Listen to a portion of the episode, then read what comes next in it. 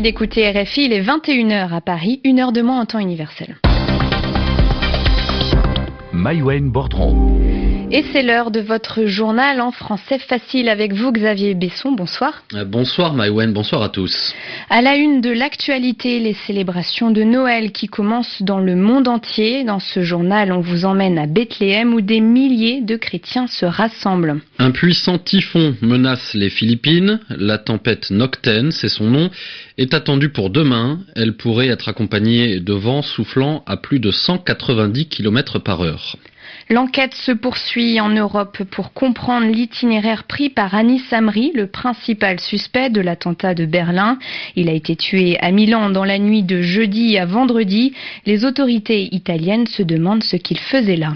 Et puis nous retrouverons Yvan Amar à la fin de ce journal autour du mot qui a fait l'actualité cette semaine, le mot résolution. Le journal. Le journal. En français facile. Des chrétiens du monde entier se rassemblent à Bethléem, en Cisjordanie, pour Noël. Selon la tradition chrétienne, c'est dans cette ville qu'est né le Christ. Reportage sur place de Guilhem Deltaille au Champ des Bergers.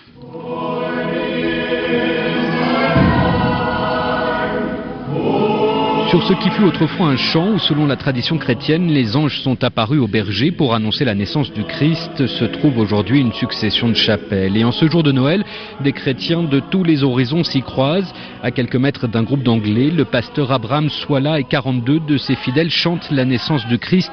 C'est la dixième fois que ce religieux vient à Bethléem pour Noël.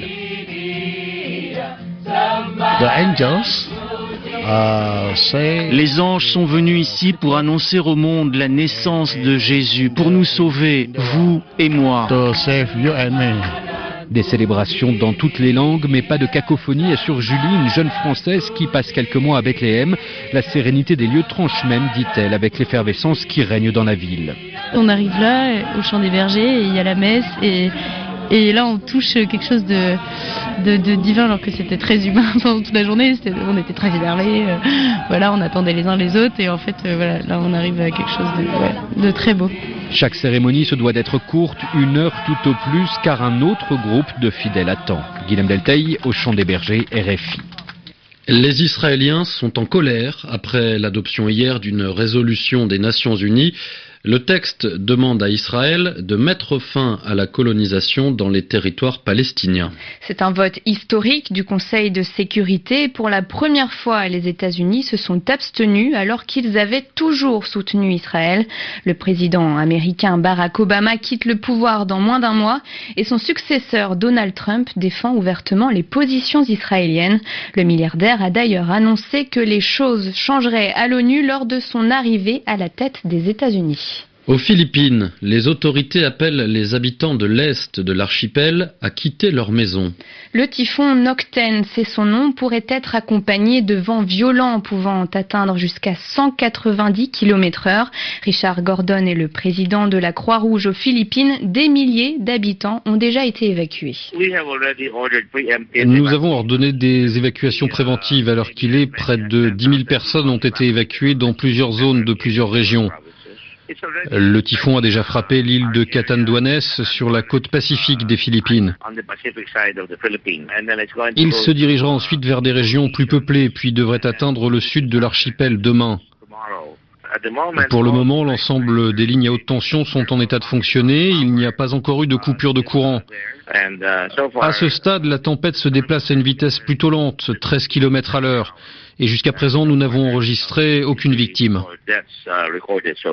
Richard Gordon, le président de la Croix-Rouge aux Philippines. Chaque année, l'archipel philippin est touché en moyenne par une vingtaine de typhons.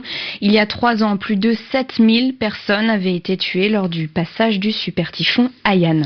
Des dizaines de milliers de Sud-Coréens manifestent pour réclamer le départ de Park geun La présidente sud-coréenne est impliquée dans un scandale de corruption.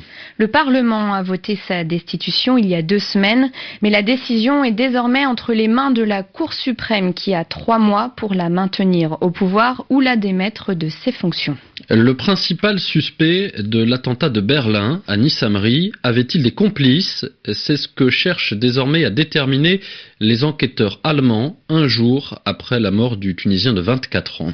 Le neveu d'Anis Amri et deux autres djihadistes ont été interpellés vendredi en Tunisie. Selon le ministre tunisien de l'Intérieur, les trois hommes font partie d'une cellule terroriste liée à l'auteur présumé de l'attaque au camion bélier. En Italie, les autorités se demandent pourquoi Anis Amri s'est rendu à Milan trois jours après l'attaque. C'est dans la petite ville de Sesso San Giovanni qu'il a été tué par la police dans la nuit de jeudi à vendredi lors d'un contrôle. Le point sur l'enquête italienne avec Carlotta Morteo. Que faisait Anis Amri à 3 heures du matin sur la place qui jouxte la gare de train et d'autobus de la commune de Sesto San Giovanni, à une demi-heure de métro seulement du centre-ville de Milan? Devait-il retrouver les membres d'un réseau terroriste local? Cherchait-il à se procurer de nouveaux papiers pour quitter l'Europe? Attendait-il un bus pour le sud de l'Italie, l'Espagne, la Pologne ou l'Albanie?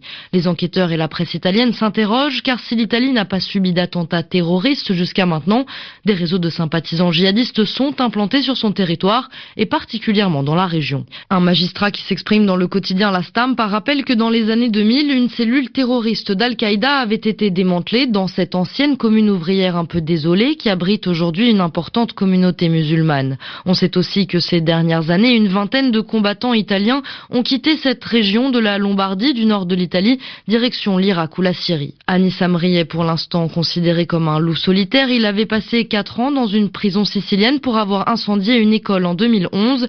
Il savait donc parler l'italien et cherchait peut-être à rejoindre d'anciennes connaissances qui auraient pu l'aider dans sa cavale. Anis Amri serait également passé par la France avant de rejoindre l'Italie. Des billets de train ont été retrouvés dans son sac pour un trajet Lyon-Chambéry-Milan. Les enquêteurs français cherchent à connaître son itinéraire exact. L'état de santé de l'ancien président portugais Mario Soares s'est brusquement aggravé. L'ancien chef d'État socialiste âgé de 92 ans a été hospitalisé il y a une dizaine de jours à Lisbonne. Mario Soares est souvent décrit comme le père de la démocratie portugaise. Il a présidé le Portugal de 1986 à 1996. Les négociations sont suspendues entre le pouvoir et l'opposition en République démocratique du Congo. Le pays est dans une impasse politique avec le maintien au pouvoir du président Joseph Kabila. Son mandat s'est achevé il y a quatre jours et la Constitution lui interdit de se représenter. Et puis, comme tous les samedis, Yvan Amar nous explique le mot de la semaine. Les mots de l'actualité avec le CNDP. Yvan Amar. Aujourd'hui, il se penche sur le mot résolution. La dernière résolution du Conseil de sécurité des Nations Unies provoque la colère des Israéliens, l'espoir des Palestiniens, et en effet, les États membres de ce Conseil ont demandé une cessation, c'est-à-dire un arrêt de la colonisation israélienne en Cisjordanie. Alors, on le comprend, cette résolution, c'est simplement une décision Nations Unies, qu'elle soit suivie des faits ou pas, c'est-à-dire qu'elle soit efficace ou pas. Mais pourquoi est-ce qu'on l'appelle une résolution? Bah, C'est ainsi qu'on nomme les décisions du Conseil de sécurité, et c'est ainsi qu'on nomme très souvent des décisions d'assemblée institutionnelle, d'assemblée euh, officielle, et c'est un mot tout à fait administratif, mais qui donne une impression de force, de détermination. On a décidé quelque chose et on va s'y tenir. Et c'est un terme qui est souvent employé pour des décisions prises par des gens, pas uniquement par des institutions. Hein. On l'entend fréquemment à cette période de l'année d'ailleurs, ou même un tout petit peu plus tard, après le 1er janvier, parce qu'au début d'une année nouvelle, on prend des résolutions et souvent on les appelle de bonnes résolutions. Euh, c'est qu'on décide d'arrêter de mauvaises pratiques, de mauvais comportements, ou bien on décide de commencer à en avoir de bons. On prend la résolution de faire du sport, la résolution d'arrêter de fumer, comme une promesse qu'on se fait à soi-même avec quelque chose d'un peu solennel comme si ça allait nous permettre de repartir du bon pied, d'effacer les erreurs du passé, d'être une personne nouvelle. Et on en rajoute un peu parfois pour montrer qu'on est sûr de soi. On prend une ferme résolution. On est fermement résolu à faire telle ou telle chose, ce qui montre bien que ce n'est pas facile et il arrive qu'on ait besoin de se persuader soi-même qu'on tiendra bon avec un mot supplémentaire. Il est 21h10 à Paris. Merci Xavier Besson. Merci aussi à Hugo Violas à la réalisation de cette émission.